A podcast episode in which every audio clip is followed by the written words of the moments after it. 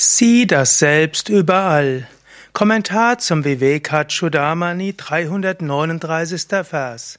Shankara schreibt Antaba hisvamstira jangameshu gnatvat manadharataya vilokya tyakta kilopadira kandarupaha purnat manayastita esha muktaha nur derjenige ist befreit, der mit dem Auge der Erkenntnis sowohl innen wie außen in allem, was sich bewegt und nicht bewegt, das Selbst als Grundlage sieht, wer alle Begrenzungen überwunden hat und in dem absoluten und unendlichen Selbst verweilt.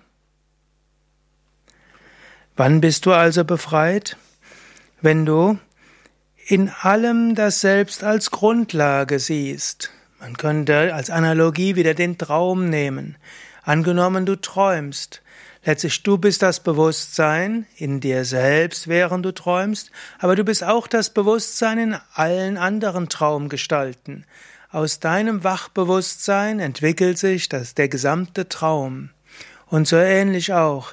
Dieser Weltentraum, in dem wir uns gerade befinden, der besteht aus den Gedanken oder letztlich aus dem Bewusstsein des höchsten Wesens. Wenn du einen Menschen triffst, heute oder morgen, sei dir bewusst, du und er oder sie sind eins. So wie Jesus sagt, liebe deinen Nächsten wie dich selbst, liebe deinen Nächsten als dein Selbst.